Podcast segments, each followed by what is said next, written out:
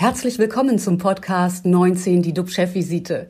DUB-Unternehmerverleger Jens de Boer und der Chef der Essener Uniklinik, Professor Jochen Werner, reden Tacheles über Corona, Medizin und Wirtschaft.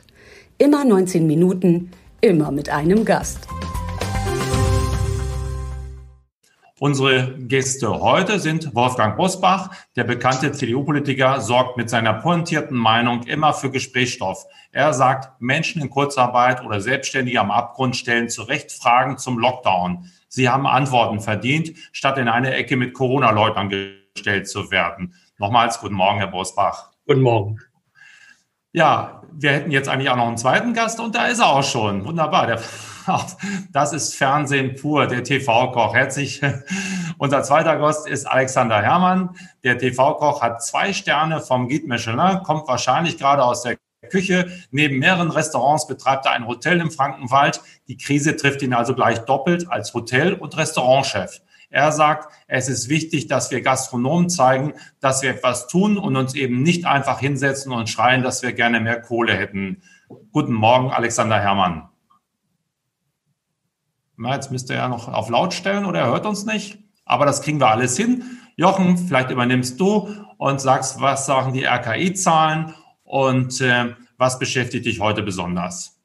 Ja, RKI sagt 3883 Neuinfektionen. Das ist im Grunde der identische Wert von der vorausgegangenen Woche. Hinzugekommen sind 415 Todesfälle, bedeutet für Deutschland über 68.000 Todesfälle. Und die andere Zahl, die von Bedeutung gestern war, ist, dass in den USA die Grenze von einer halben Million Verstorbener an oder im Zusammenhang mit äh, Covid-19 äh, überschritten wurde. Die Sieben-Tages-Inzidenz, auf die wir ja immer schauen, liegt bei 60,5, bedeutet, dass wir noch 25,5 Neuinfektionen über sieben Tage auf 100.000 Einwohner bezogen runter müssen, um diese magische neue Zahl 35 zu erreichen. Und bei uns in der Uniklinik versorgen wir aktuell 87 Covid-19-Patienten stationär. Ähm, davon sind 28 auf den Intensivstationen. Leider ist gestern ein weiterer Patient an den Folgen der Covid-19-Erkrankung bei uns verstorben. Ja, und was mich bewegt, ist nach wie vor die Testung. Und äh, für mich gab es gestern ein Déjà-vu-Erlebnis zum Anfang letzten Jahres. Gestern Nachmittag berichtete nämlich die Bild, dass der Termin zu den kostenlosen Schnelltestungen für alle Bürgerinnen und Bürger vom 1. März noch einmal verschoben werde. Offensichtlich habe die Kanzlerin diese Verschiebung selbst veranlasst. Das Thema solle in der Ministerpräsidentenrunde am 3. März behandelt werden. Ich hatte nicht gedacht, dass die von Herrn Spahn angekündigte Aufbruch Situation in einer Ausweitung bisheriger Testungen wirklich so schnell in Stocken gerät, dass am 1. März nicht ausreichend Schnelltestungen zur Verfügung stehen werden, das kann wirklich niemanden überrascht haben. Dass viele Fragen um die Testung und auch um Schnelltests unbeantwortet sind, auch das nicht. Ähm, Im Moment geht es aber primär, und das ist das Wichtige, um eine frühzeitige Erkennung von Infizierten, weil eben jeder Nachweis einer Infektion zählt. Und jetzt zum Déjà-vu vom vergangenen Jahr. Mich erinnert die Intervention der Kanzlerin an den indiskutablen Start zum Tragen der Schutzmasken vor einem Jahr. Damals hatten wir zu wenig Masken, Sie alle erinnern sich, wie wir eben heute zu wenig Schnelltests haben. Frau Merkel hatte Anfang 2020 laut Bild statt der Aufforderung zur maximalen Nutzung verfügbarer Masken gemahnt, dass eine Maske schon nach einer halben Stunde so durchfeuchtet sei, dass sie zur Virusschleuder werden könne. So wurde von einer allgemeinen Verpflichtung zum Tragen von Schutzmasken damals abgesehen. Und die Situation heute ist eben sehr ähnlich. Ziel beim Thema Maske war damals die Senkung des Infektionsrisikos mit herkömmlicher Maske. Dieses Ziel ist fälschlicherweise nicht mit Nachdruck verfolgt worden. Erwartet oder bemessen wurde es an dem Ziel eines hochgradigen Infektionsschutzes, wie er ja erst viele, viele Monate später durch die FFP2-Maske überhaupt in der Breite angeboten werden konnte. Also war die Chance zum frühzeitigen Start in einen effektiven Infektionsschutz verpasst. Ziel beim Thema ausgeweitete Schnelltestung ist heute die frühzeitige Erkennung von Infektionen und deren nachfolgende Bestätigung mittels PCR-Testung. In dieser Phase geht es also darum, mit Schnelltests in der Breite überhaupt erstmal diese Infektion zu identifizieren und dann zu bestätigen. Es geht noch nicht um die Zulassung zu einem Kinobesuch oder zu einem Restaurantbesuch. Hierzu brauchen wir noch einige Wochen, um uns klarer zu sein, welche Bedeutung genau ein negatives Ergebnis, also ein unauffälliger Befund bei diesen ganzen Schnell- und Eigentestungen hat. Das aktuelle Beispiel verdeutlicht, dass die deutsche Politik und wohl ebenso die deutsche Mentalität des Zögerns und Zauderns, die uns beim Masken äh, umsetzen, beim Einkauf von Impfstoffen leider schon Menschenleben gekostet hat, auch hier fortgesetzt wird. Die Testungen werden auch in einer Woche und auch in zwei oder drei Wochen nicht reibungslos ablaufen. Aber wir haben dann wieder sieben, 14 oder 21 wertvolle Tage verpasst. Und außerdem beschädigt es die, Glaubwürdigkeit der Corona-Politik und damit die ohnehin schon bröckelnde Akzeptanz der Bevölkerung massiv, wenn jetzt der fachlich zuständige Bundesgesundheitsminister von der fachlich nicht zuständigen Bundeskanzler zurück, Bundeskanzlerin zurückgerufen wird. Denn das wirft auf alle Beteiligten, auch auf die Art und Weise, wie das jetzt wiederholt passiert ist, kein gutes Licht. Das waren meine Gedanken. Jetzt kommen wir aber zum äh, spannenden Part unserer heutigen Sendung und das sind die beiden Talkgäste. Vorher aber noch der Bogen zu dir. Lieber Jens, was geht dir heute aktuell durch den Kopf? Ja, Jochen, das war ja erstmal eine ordentliche Standpauke. Die müssen wir erstmal quasi sacken lassen, aber da kommen wir gleich noch drauf zurück mit unseren beiden Gesprächspartnern. Ich frage mich, wann der, Pla der, der Traumplatz von der Rückkehr zur alten Business-Reisewelt. Das lief doch immer so. Mit dem Taxi zum Flughafen oder zum Bahnhof, dann Flug- oder Bahnfahrt für eine Stunde Geschäftstermin mit anschließendem Dinner. Taxi zurück ins Hotel, übernachten. Am nächsten Tag die Rolle rückwärts. Das hat mal locker 1000 Euro gekostet. Die Firma hat es bezahlt und es wurde steuerlich abgesetzt. Heute gibt's das alles bei Zoom, Teams und Co. für ein Apple und ein Ei. Wo geht die Reise 2021 hin? Ich glaube nicht, dass die alte Business-Trip-Mentalität wieder zurückkommt. Für Hotels, Taxiunternehmen, Restaurants ist die Pandemie jetzt schon eine Katastrophe und sie wird es vielleicht vermutlich auch bleiben. Was muss passieren? Wer kann helfen? Und damit gebe ich den Ball zu Wolfgang Bosbach rüber. Sie sind ja auch immer viel unterwegs gewesen. Glauben Sie, dass es eine Reise zurück in die Vergangenheit gibt, was Geschäftsreisen, Taxen, Business-Hotels und Flüge anbelangt? Ähm, ja und nein. Ich gehöre nicht zu denen, die die These vertreten, nach Corona wird alles äh, ganz anders sein als vor Corona. Ähm, wir werden vieles, was uns in der Vergangenheit aus guten Gründen lieb gewesen ist, in dieser Tradition auch fortsetzen, was ich nicht beklage, was ich nur feststelle. Aber es wird sicherlich manche Frage gestellt, wie zum Beispiel, muss jede Dienstreise zu einer Meet Meeting, zu einer Konferenz tatsächlich sein? Oder kann man das nicht online machen? Ich persönlich halte das nicht unbedingt für einen Nachteil. Also diese Fragen sind auch legitim. Im Grunde hat Corona auch Probleme verstärkt, die vorher schon da waren. Diesmal unter der Überschrift Digitalisierung, Schule, Homeschooling ist uns jetzt massiv aufgefallen, dass wir da doch weit hinter anderen Ländern her hinken. Also, aber das Problem war vorher schon da.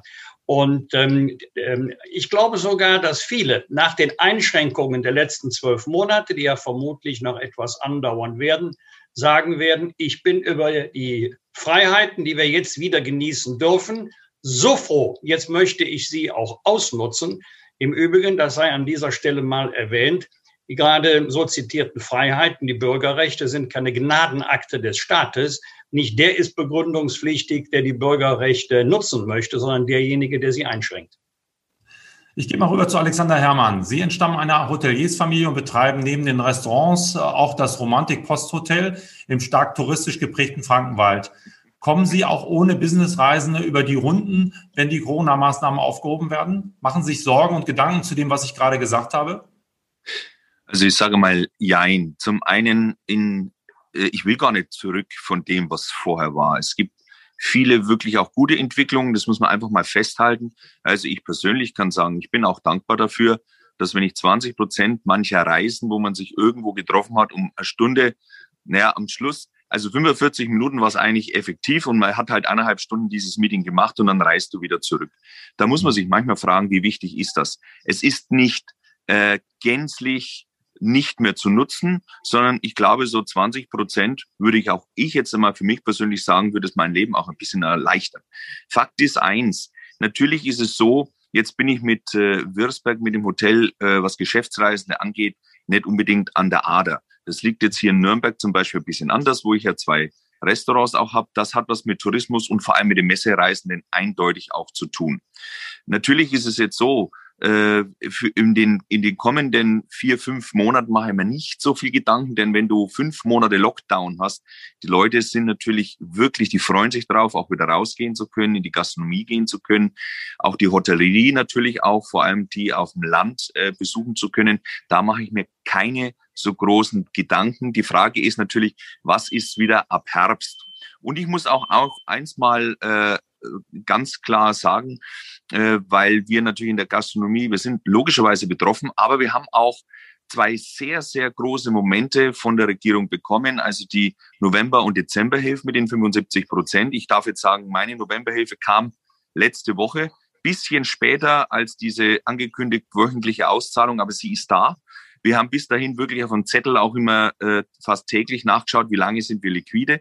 Deswegen bin ich jetzt erst einmal beruhigter, weil ich weiß, über den März werde ich kommen. Und dann gibt es den Punkt zwei, die Reduzierung der Mehrwertsteuer äh, von Speisen von 19 auf 7 Prozent die im, im, im, sie ist natürlich schon ein bisschen ein Booster für uns. Äh, das hilft uns für die kommenden, naja, sagen wir mal, eineinhalb Jahren, uns ein Stück weit selber zu befreien. Dafür bin ich dankbar. Ich bin für solche Hilfen, wo ich mir selber helfen kann. Und man muss auch festhalten, das ist eigentlich auch ein bisschen europäische Gerechtigkeit. Denn äh, von diesen 23 europäischen Ländern waren ja drei mit erhöhtem Mehrwertsteuersatz auf Speisen, alle anderen waren ja niedriger. Und wir haben das einem kleinen Passus in dem damals in der EU, als der Vertrag unterschrieben hatte, zu verdanken, dass man diese Mehrwertsteuer auch anpassen konnte, weil da stand drin, dass das nachverhandelt werden darf. Also das jetzt erst einmal zum Stand, dass ich glaube, wenn es wieder losgeht, kriegen wir schon ein Stück erstmal Rückenwind. Die Frage ist, wie viel werden bis dahin als Gastronom und Hotellerie natürlich überleben. Die Stadthotellerie wird es sehr schwer haben in diesem Jahr noch, weil die Messen noch nicht da sind. Ohne Messen kriegst du deine Preise nicht durchgesetzt. Äh, in den Städten ist es durchaus so, dass du über Investoren äh, zu viele Hotelbetten oder sprich Hotels gibt. Also ich glaube, dass da, naja, Mitte des Jahres sicherlich der ein oder andere, da ist eher mal schwieriger.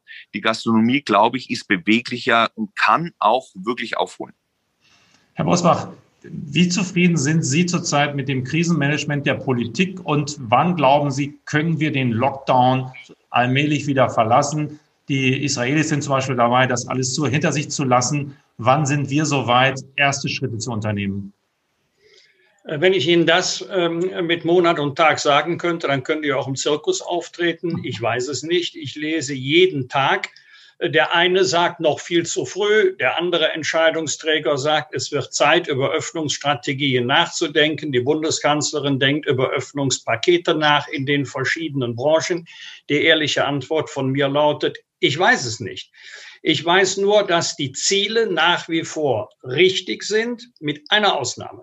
Das Ziel war ja immer und muss meiner Überzeugung nach auch bleiben, keine Überlastung unseres Gesundheitssystems. Jeder Patient muss die notwendige medizinische Behandlung bekommen können, insbesondere in intensivmedizinisch bei schweren Verläufen, einschließlich künstlicher Beatmung, wenn denn medizinisch indiziert. Dafür müssen wir die Infektionsketten durchbrechen. Dafür brauchen wir eine zügige Nachverfolgung. Halte ich alles nach wie vor für richtig. Jetzt kommt die Ausnahme. Ich bin kein Mediziner, aber die sogenannte Zero-Covid-Strategie zu glauben, wir könnten das Virus einschließlich der Mutationen in wenigen Monaten so in den Griff bekommen, dass wir keine Neuinfektionen mehr haben. Äh, ich weiß nicht, wie das funktionieren soll, wenn wir nicht in den absoluten Lockdown gehen, wo die Risiken und Nebenwirkungen wesentlich größer werden als das, was wir jetzt gehabt hatten. Jetzt kommen wir zu den kritischen Punkten. Ja, Israel ist ein lustiger Vergleich. Israel dürfte mittlerweile zwei Drittel der Bevölkerung durchgeimpft haben. Die haben auch eine völlig andere Strategie gefahren als die Europäische Union. Die sind auch bereit, Daten preiszugeben. Daten in diesem Zusammenhang sind ja pures Gold äh, für die produzierenden und, und, und forschenden Pharmaunternehmen. Das hätte bei uns wahrscheinlich jahrelange datenschutzrechtliche äh, Debatten gegeben. Thema ist aber durch, weil ja die Europäische Union sich für diesen Weg genau nicht entschieden hat. Und jetzt merken wir, und das hat mit der EU jetzt nichts zu tun, dass wir in der Bundesrepublik Deutschland von Land zu Land sehr unterschiedliches Tempo haben beim Impfen. Da gibt es erhebliche Diskrepanzen. Da muss man mal fragen, woran liegt das? Vergleichen Sie mal die Zahlen Berlin, Zahlen Saarland, da gibt es doch große Unterschiede. Ähm, was Herr Hammann gerade gesagt hat, dafür bin ich ihm dankbar, auch unter der Überschrift, die Bundesrepublik Deutschland alleine stellt mehr Wirtschaftshilfen zur Verfügung als die anderen Mitgliedstaaten der Europäischen Union zusammen.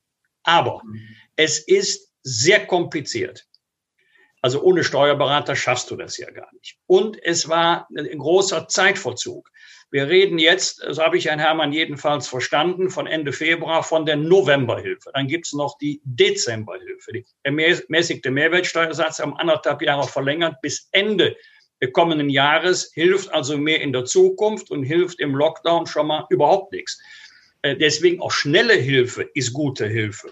Und da muss ich schon unterscheiden zwischen denen, die einen Puffer haben und die auch mal zwei, drei Monate warten können und denen, die nicht wissen, wie es weitergeht über manche Gelassenheit war ich schon erstaunt. Es ist ein fundamentaler Unterschied, ob du um Kunden und Umsätze kämpfst, weil davon dein wirtschaftliches Überleben abhängt, oder ob du weißt, äh, am nächsten ersten kommt mein Gehalt pünktlich und in voller Höhe, ich muss mir überhaupt keine Sorgen machen. Dann sieht das Leben unter Corona-Bedingungen anders aus. Können Sie denn aber die Kritik von Jochen nachvollziehen, dieses Zögern und Zaudern und wieder Zurückpfeifen von Jens Spahn? Sie kennen den politischen Betrieb wie kein zweiter. Ähm, warum sind wir da so schlecht?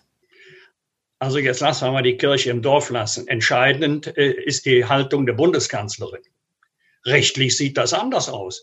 Die Kompetenz nach unserer innerstaatlichen Kompetenzverteilung liegt bei den Bundesländern.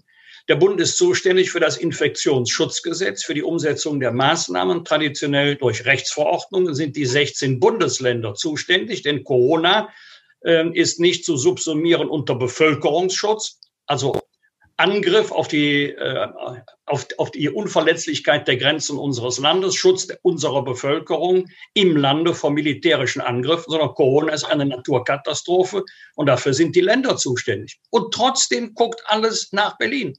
Und trotzdem guckt alles auf die Bundeskanzlerin. Und dass der Jens Spahn in einer so wichtigen Frage der Kanzlerin reingrätscht oder Kontra gibt oder gar öffentlich, also die Vorstellungskraft habe ich überhaupt nicht. Aber wenn man sich jetzt mal zurückversetzt, im Februar, März vergangenen Jahres, also ziemlich genau ein Jahr zurück, wir müssen selbstständiger werden als Bundesrepublik Deutschland. Wir müssen autarker werden. Wir können uns nicht wie selbstverständlich darauf verlassen, dass wir wenn wir medizinisches, medizinischen Bedarf benötigen und die ganze Welt auf diesen Bedarf zugreift, egal jetzt ob Maske oder Schnelltest, dass wir immer das zum richtigen Zeitpunkt in ausreichender Menge bekommen. Wir werden selbstständiger werden müssen durch Produktion hier und auch durch entsprechende Bevorratung. Herr Herrmann, holen, fühlen Sie sich von der Politik gut abgeholt? Es gibt ja dann auch nochmal die Bürgermeister wie aus Tübingen, die versuchen, andere Wege zu gehen. Sehen Sie da äh, Entwicklungen, die vom Bund und von den anderen nicht richtig aufgenommen werden, dass also eigentlich immer die Politiker gehört werden, die immer stärkere Regeln oder immer stärkeres Lockdown fordern? Naja, also es ist natürlich immer mühsam, äh, nach hinten zu schauen und zu sagen, was ist dann wie, wo alles schiefgelaufen und so weiter. Äh, das ist auch, es ist auch mit äh, Covid ja auch eine neue Situation und ich möchte jetzt niemanden insofern so nahe drehen. Ich hätte den Job auch nicht gern gehabt. Was mich natürlich ein wenig wundert, ich mache jetzt mal ein sehr plakatives und sicherlich auch ein, ein wenig naives Beispiel. wenn ich jetzt ein Restaurant habe und ich merke, meine Spülküche kommt nicht hinterher, ja, dann schaue ich, dass ich äh, mehr Leute in meiner Spülküche habe. Was wir gemacht haben, ist, wir kommen mit der Spülküche nicht hinterher, dann lassen wir halt nicht so viele Leute ins Restaurant. Also was ich damit sagen will, ist, wir haben unser Gesundheitssystem über Jahre hinweg ja auch wirklich auch äh, runtergespart. Da muss man da mal drüber nachdenken. Das ist ja, wie Herr Bosbach auch gesagt hat, die Digitalisierung, die ja auch in den Schulen stattfindet. Ich denke, das kann man verbessern. Ich denke, wir müssen jetzt mal den Schritt nach vorne gehen und uns vorbereiten. Ich rede jetzt eher mal von, von Oktober, denn wir kommen ja jetzt in die Zeit hinein. Eine Öffnung äh, ist jetzt irgendwann auch nicht mehr zu umgehen, weil das weder die Gesellschaft noch die Wirtschaft mitmacht. Äh, ob das jetzt kurz vor oder etwas nach Ostern ist und dass die Hotels sicherlich noch ein Stück äh, länger brauchen werden, damit nicht großer Reiseverkehr ist, das sei mal dahingestellt. Aber wir kommen der Eröffnung in irgendeiner Form näher. Nur die Frage ist, wenn man das vergleicht mit 2020, wo wir ja den guten Sommer hatten, wo ja alle beruhigt waren mit guten Inzidenzwerten und so weiter, wahrscheinlich auch, weil wenig getestet wurde. Wir müssen uns ja auf einen Oktober diesen Jahres schon wieder vorbereiten. Das heißt, ich fordere insofern einfach mal ein, dass jetzt die Politik mal einen Schritt nach vorne geht, dass man sagt, okay, Oktober 21, wenn in irgendeiner Weise die Zahlen wieder steigen, dann habe ich ein Gesundheitssystem, das besser funktioniert, weil mehr Leute da sind. Ich habe auch Möglichkeiten, dass mein Gesundheitsamt auch einfach wirklich eine andere Form von Datenmenge und Co. verarbeiten kann. Ich meine, wissen Sie, entschuldigen Sie, ich will niemand zu nahe treten, aber ich bin peinlich berührt, wenn die Kanzlerin mal sagte, dass die, dass äh, Corona die größte Herausforderung seit dem Zweiten Weltkrieg ist, was ich verstehe. Aber wenn ich dann höre, montags, die Zahlen werden vom Gesundheitsamt am Sonntag nicht weitergegeben, dann bitte verzeihen Sie mir den etwas sarkastischen Vergleich. Das ist genauso, als wenn du im Zweiten Weltkrieg sonntags einmarschierst, weil keiner zurückschießt. Da muss ich schon sagen, dass wenn ich als Unternehmer so machen würde, dann würden sie mich alle auslachen und ich wäre vom Markt verschwunden. Und äh, das ist das, was mich so bisschen auch verletzt. Das verletzt mich, weil ich sage, äh, ich habe immer und ich glaube auch an unsere Regierung, an das, an diese Werte, die uns ausmacht. Wenn einer impfen kann, dann müssen wir das sein. Wenn einfach, wenn jemand Struktur hat, dann müssen wir das sein. Im Ausland werden wir schon gefeiert für, wie gut die Deutschen das machen. Das machen wir jetzt bei uns nicht so. Wir sehen ein bisschen das Ganze kritischer. Aber ich möchte auch in dieser Vorreiterrolle auch da sein. Und deswegen müssen wir jetzt nach vorne schauen. Und jetzt müssen wir mal den Inzidenzwert, den, den unter 35 zu kriegen und dann dürfen wir mal öffnen. Das ist doch, Entschuldigung, äh, da sind wir doch schon im Sommer da brauchen wir, da brauche ich nicht mehr öffnen, sondern brauche ich nicht mehr aufmachen, dann lassen wir es gleich bleiben. Dann sagt es jetzt, dann wickel ich das jetzt ab und wenn es keiner kauft, na mein Gott, dann weiß ich nicht, dann schaue ich noch irgendwo auszuwandern. Aber äh, ich muss doch jetzt nach vorne schauen. Ich muss doch jetzt irgendwo hergehen und sagen, wir impfen. Wir müssen doch mal Tübingen als Beispiel auch mal hernehmen und einmal überlegen, macht das jetzt mit dem Impfen und den Schnelltests mehr Sinn zu clustern zum Beispiel. Das ist das, was ich im Moment vermisse. Das heißt, die Diskussionen, die wir seit Januar führen, ich will November, Dezember rauslassen. Ich möchte auch nicht darüber reden, dass ich gegen einen Lockdown war oder bin. Aber ich bin dafür, dass wir jetzt endlich mal nach zwei Lockdowns, nach eigentlich sieben Monaten Lockdown in den vergangenen zwölf Monaten, also wenn man vom 15. März bis 2020 äh, bis 15. März 21 rechnet, haben wir jetzt in der Gastronomie sieben Monate zugehabt. Da muss doch irgendwann im Mai auch einer sagen, pass mal auf, die, Öff die Öffnungsstrategie kann nicht nur allein der Inzidenzwert sein, sondern wir machen diesen Weg, jenen Weg und das. Und da bin ich gespannt, weil das ist ja angekündigt. Deswegen fand ich ja auch Tübingen immer wieder so spannend und fand es auch gut, was Palmer da gesagt hat. Da habe ich gerne hingeschaut. Jochen, äh, zum Schluss, siehst du irgendwo Hoffnung? Du hast eine Standpauke gehalten, du siehst das mit den Tests sehr kritisch, wie es gerade abläuft. Gibt es etwas, wo wir sagen, es könnte dann auch nochmal zu Ostern hin positive Impulse geben? Naja, also ich meine. Nee, Jochen Werner, stopp, Jochen Entschuldigung, Entschuldigung. Ja, ja also ähm, man sagt ja immer, die Hoffnung stirbt zuletzt und das ist ja auch ganz vieles gut. Nur ähm, was Herr Bosbach vorhin sagte, ist natürlich in der Weise auch richtig. Ähm, wir denken eben immer von oben herab.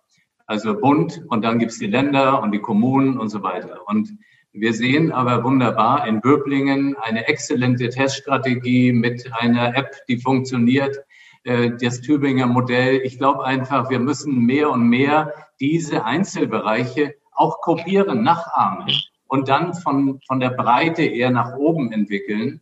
Und äh, das kommt mir äh, aus vielen Gründen leider etwas zu kurz. Und äh, das andere ist, wenn wir jetzt die Test, die Eröffnung von Restaurants ansprechen, frage ich mich, ist in der Zwischenzeit vieles dafür hergestellt, auch Herr Herrmann, dass bei Ihnen die Leute mit einem QR-Code einchecken und äh, die Präsenz gleich äh, festgestellt wird oder wird wieder jeder irgendeinen Zettel ausfüllen, der dann in einer Dose endet oder, wie ich es auch mehrfach erlebt habe, tagelang auf Tischen liegen bleibt.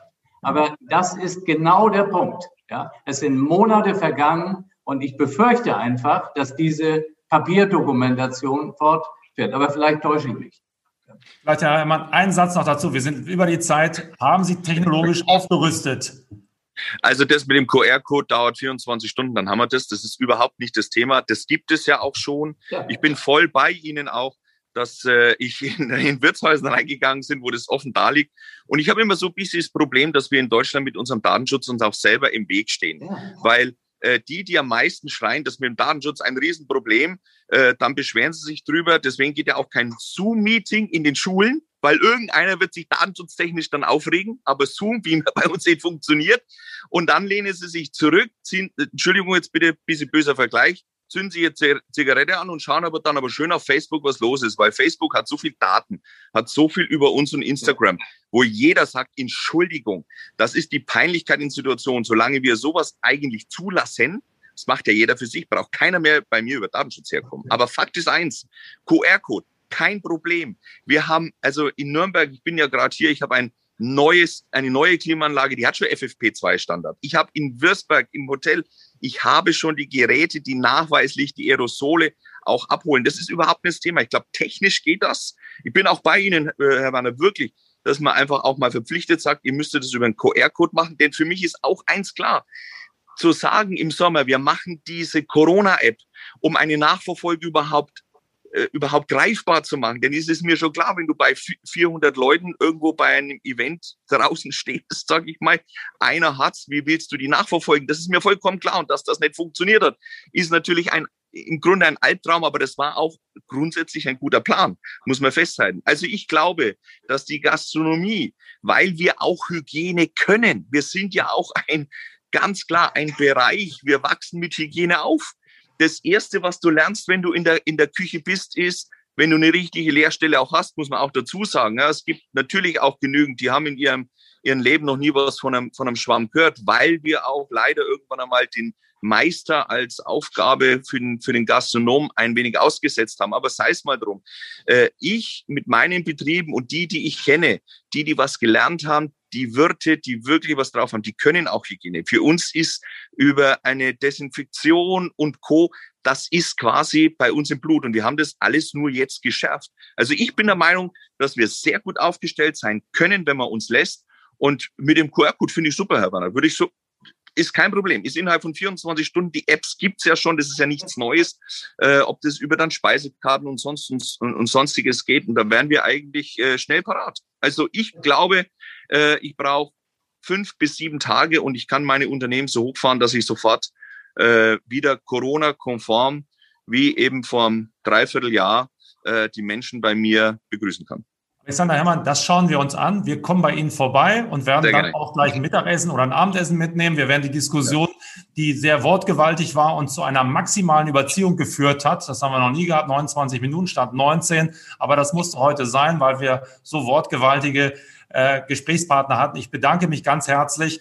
Ähm, vielen Dank, Alexander Herrmann und Wolfgang Bosbach. Unsere Talkgäste am Mittwoch sind Markus Rajek oder Rejek, der ist der Geschäftsführer von Arminia Bielefeld und Daniela Olil. Sie ist Israel-Kennerin. Durch Impfen kommt das Land gerade aus dem Lockdown. Das haben wir auch gerade gesprochen.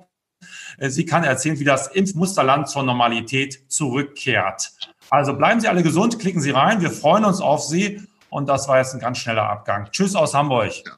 Wiederhören, Wiedersehen, Wiederhören. Dankeschön. Ciao. Ciao. Das war 19 die DUB-Chefvisite als Podcast. Die Videos dazu gibt es auf watz.de und auf dub-magazin.de.